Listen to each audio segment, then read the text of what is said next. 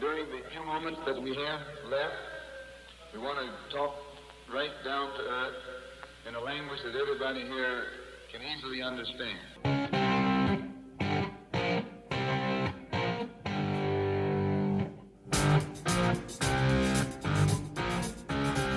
Decimosexto día de actividad del Mundial y ya tenemos al 75% de los invitados a la ronda de cuartos de final del torneo. Y hemos tenido un auténtico partidazo entre la selección de Croacia y la selección de Japón, con lo que hemos tenido también de la mano de ellos el primer alargue y los primeros penales de esta Copa del Mundo. Además de eso, también hemos tenido 45 minutos de auténtico yogo bonito cortesía de la verde amarela, con lo que Croacia y Brasil han asegurado ticket para estar entre los ocho mejores del torneo por segunda justa mundialista consecutiva. Del debut de Weberton en los últimos minutos, la exhibición de Livakovic, el pase para gol de Thiago Silva y mucho más. Hablaremos en este decimosexto episodio dedicado a la Copa del Mundo de Qatar 2022 de fútbol vertical.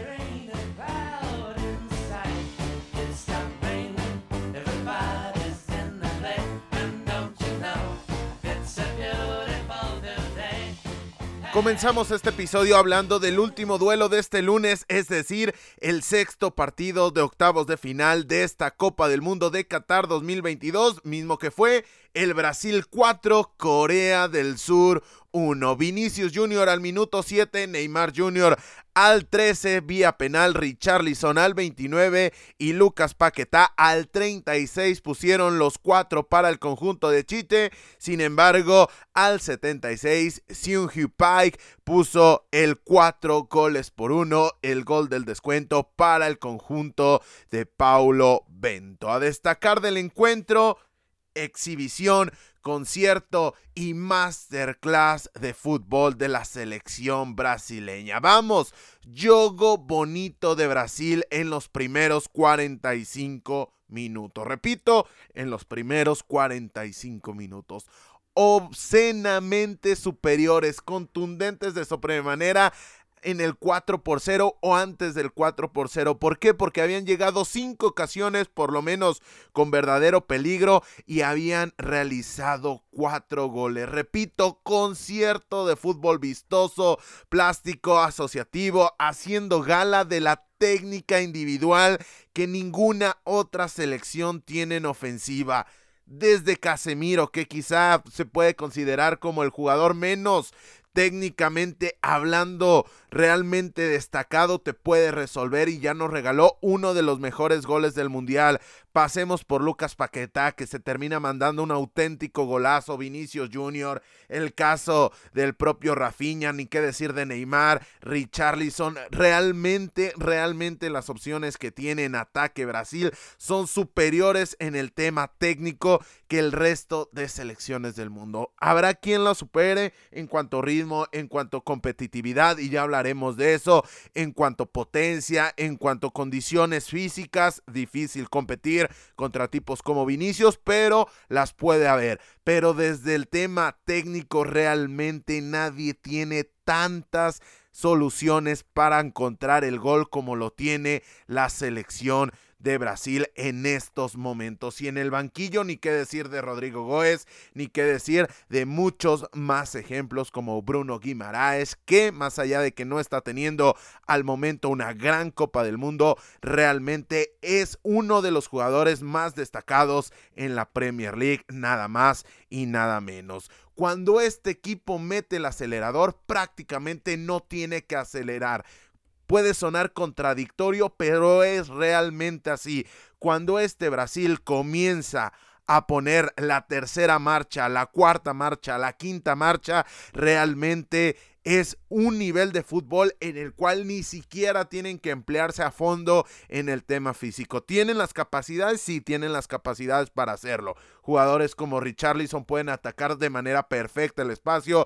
Rafinha, que ha dado muestras en su paso por el Leeds United de qué tan autosuficiente puede ser. El caso de Vinicius Jr., el atajo que es Vinicius Jr. en el Real Madrid. Sin lugar a dudas, lo pueden hacer desde el tema físico, pero son tan aptos técnicamente hablando, que terminan resolviendo todos los problemas que les presenta el partido siempre que están en esta marcha sin necesidad de hacer en exceso uso del tema físico en el que repito son realmente muy aptos. Pero Corea del Sur ni siquiera compareció en el primer lapso, en gran medida porque la respuesta se llama Carlos Enrique y le dicen Casemiro. No les permitió comparecer. En el momento que intentaba el conjunto de Paulo Bento recuperar el balón y proponer una de las transiciones rápidas con las cuales puede hacer daño, con las cuales ya le hizo daño al conjunto de Portugal hace algunos días, rápidamente Casemiro recuperaba el esférico y volvía a armarse una jugada peligrosa para el conjunto de Tite. Realmente no les permitió comparecer. Qué torneo del jugador del Manchester United. Y es ahora cuando yo hago el comentario, ¿cuántos jugadores tiene? Buenos el Manchester United, Bruno Fernández de gran torneo, el caso de Harry Maguire de gran torneo, el caso de Casemiro, el caso de Luke Shaw, realmente la cantidad de jugadores aptos que tiene el Manchester United es realmente muy llamativo con las versiones que vemos normalmente en el conjunto mancuniano. Pero aún así no deja de ser destacado lo potente que están haciendo las cosas los jugadores del Manchester United. Ya para la segunda mitad el conjunto de Tite se relajó Ojo, no quitó el pie del acelerador, porque para quitar el pie del acelerador significa que seguiste haciendo las cosas con menor intensidad, pero de gran manera. El equipo de Chite se relajó, que es distinto y es mucho más preocupante. Y ojo, ahí puede estar el talón de Aquiles de este Brasil. ¿Por qué? Porque es difícil mantener la línea siempre alto, siempre, siempre, siempre intenso. Realmente es complicado, pero no deja de ser un pecado mortal que tanto se relajó el conjunto de Chite. ¿Por qué? Porque en la segunda parte la figura brasileña se llamó Alison Becker, sacó por lo menos tres de gol y de haberse conseguido esas tres anotaciones más una que sacó muy buena en los primeros 45 minutos. No digo que las cuatro hubieran entrado y que no hubiera vuelto a acelerar el conjunto de Tite. Estoy hablando de que de no haber sido tan efectivos y tan exuberantes en labores ofensivas, realmente se hubieran complicado las cosas para los de la cañarina. De hecho, Alison Becker salió al minuto 80, esto es un apunte curioso, pero también hay que tomarlo en cuenta para dar ingreso a Weberton. Yo se los he preguntado en estos micrófonos, para mí Weberton por lo que ha demostrado en el Palmeiras, inclusive me parece más portero y mejor calificado que Ederson. Sin embargo, aquí su rol es de tercer arquero, pero en este aspecto, así y de esta manera, el conjunto brasileño ha dado juego a todos los jugadores de la convocatoria. De hecho, se convierten en la novena selección en la historia de las Copas del Mundo que alinea a sus tres porteros o que le da minutos, le da participación a sus tres cancerberos. Siguiente punto, y ya hablando un poco más de Corea del Sur, aunque sea de manera breve, buen partido de Hiji Chan. Realmente muy buen partido del camiseta número 11 que tomó el protagonismo, lo intentó, lo intentó y lo siguió intentando hasta que consiguió después asistir en el gol a su compañero. Pero el demérito de Corea del Sur en el primer lapso es proporcional al mérito de Brasil y en el complemento lo competitivo de los surcoreanos es proporcional al demérito de los brasileños. Aquí quiero ser muy puntual en este aspecto, en este apunte, porque realmente lo de los segundos 45 minutos de Brasil en el primer lapso me dejó pasmado por cuestiones muy, muy agradables y en el segundo lapso no digamos que me dejó pasmado, pero sí estuvo muy cerca de dejarme frío por lo verdaderamente poco competitivo del conjunto de Tite, que, algo, que aún así les alcanzó para poder duplicar la ventaja, inclusive sí, evidentemente sí, pero deja crecer a un rival como Sur Corea y ojo, Ojo que este puede ser, repito, el talón de Aquiles de los brasileños. Por último, Brasil se mete a cuartos de final por octava ocasión consecutiva.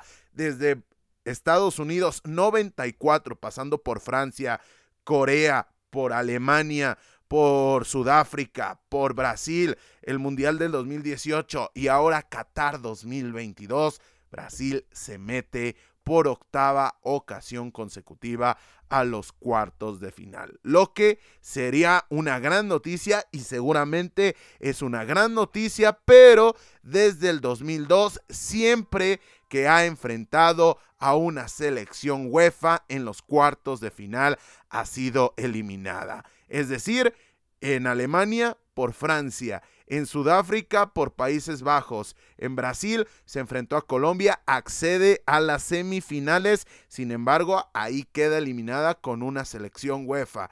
En el 2018 ante la selección de Bélgica, con lo que va a llegar a este a esta siguiente ronda con 20 años sin vencer a una selección UEFA en los cuartos de final. Y ojo que el rival es muy competitivo, cuestión de la cual careció el conjunto de Chiche en los segundos 40. Dejamos por un momento el duelo entre brasileños y surcoreanos para irnos a hablar del primer duelo del día que fue el Japón 1, Croacia 1. En los penales, de nueva cuenta, Japón 1, pero en esta ocasión y en esta instancia, Croacia 3. Dyson Maeda al 43 e Iván Perisic al 51 pusieron el uno por uno en el marcador. Y en los penales, platicarles cómo fue. Takumi Minamino termina fallando su disparo, mientras que Nikola Blasic consiguió anotar. Lo mismo que pasó con Mitoma, que falló su disparo y en su lugar Brozovic terminó anotando el gol. Ya para la tercera ronda, Tajuma Asano terminó anotando su disparo y Marco Libaja fue quien en esta ocasión para el cuadro croata terminó fallando su tiro. Y en el cuarto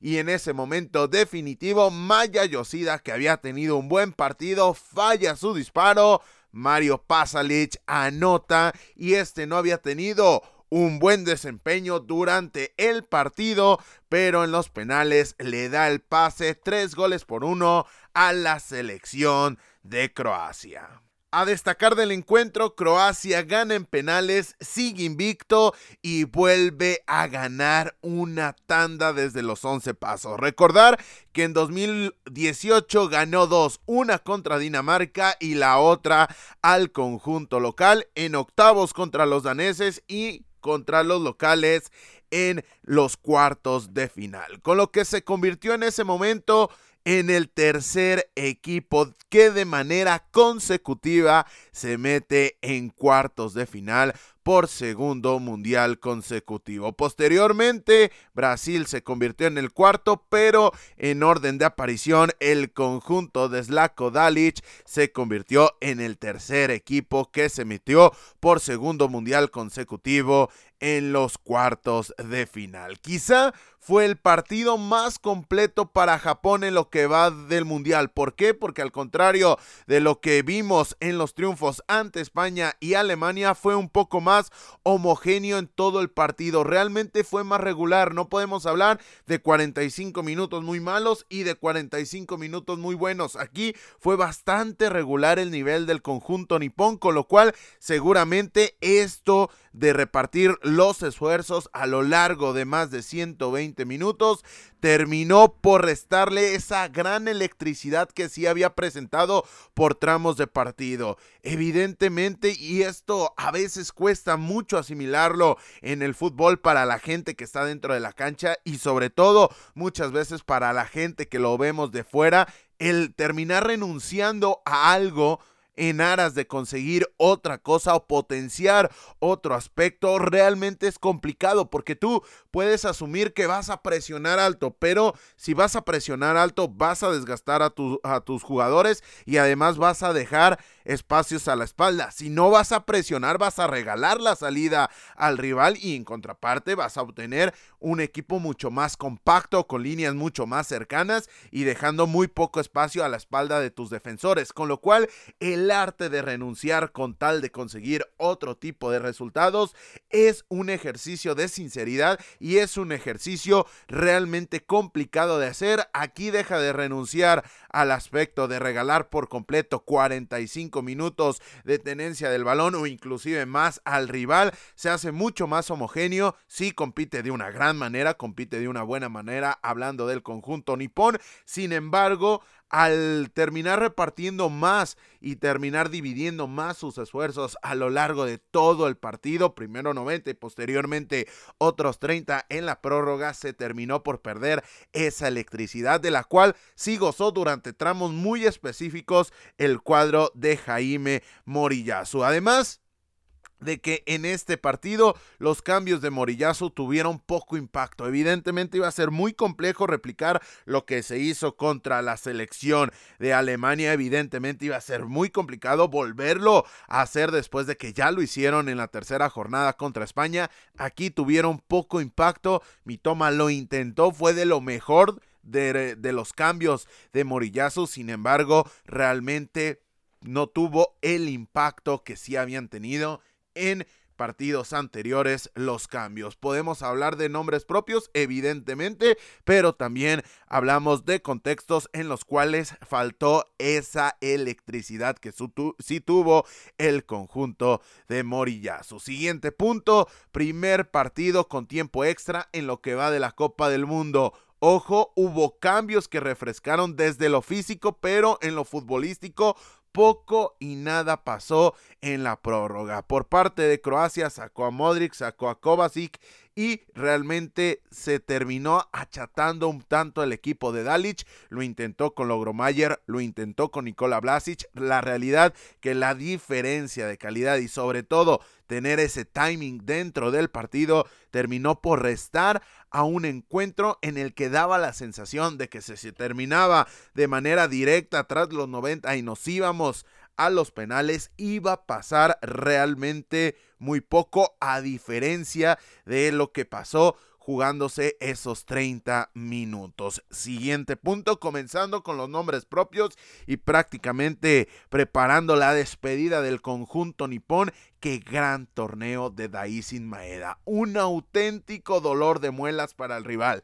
Presiona la salida, pica el espacio, busca recuperar el balón, juega de espaldas, descarga rápido. Un auténtico torneazo el que se ha mandado el delantero del Celtic de Glasgow. Sí tiene que tener un contexto muy específico, pero si al principio del torneo había dudas de por qué jugaba Maeda, después de la evolución que ha tenido la competencia, realmente se nota que es un hombre fundamental para el esquema de su selección nacional. A lo mejor jugadores como Asano son técnicamente más dotados, ni qué decir de Takumi Minamino, sin embargo, el esfuerzo y la cantidad de esfuerzos que repite Daisin Maeda es realmente muy muy llamativo. En contraparte, Wataru Endo, un organizador, y gran recuperador del balón. Hoy de la mano con Hidemasa Morita hacen una muy buena dupla, lo había hecho también de buena manera con Ao Tanaka, ahora termina siendo el líder Wataru Endo, el camiseta número 6 del conjunto nipón, que realmente deja muy, muy buenas impresiones. Y por supuesto, Junyaito, eléctrico, bastante vertical por el costado izquierdo y también con la capacidad de jugar por momentos por el costado derecho. Y ni qué decir de Rutsi Doan, que realmente también termina firmando un muy buen torneo. Del otro lado, buen partido de Josco Bardiol, que tardó en arrancar, es cierto, pero nulificó por completo a Sano, que venía fresco del banco, ya se había desgastado ahí con Maeda, el defensor de Leipzig, y administró de muy buena manera el cansancio a lo largo del partido. Pero quien tuvo un verdadero encuentro para destacar desde mi manera de ver y no he visto que se pondere tampoco el rendimiento de Dejan Lobren fue precisamente el jugador ex de Liverpool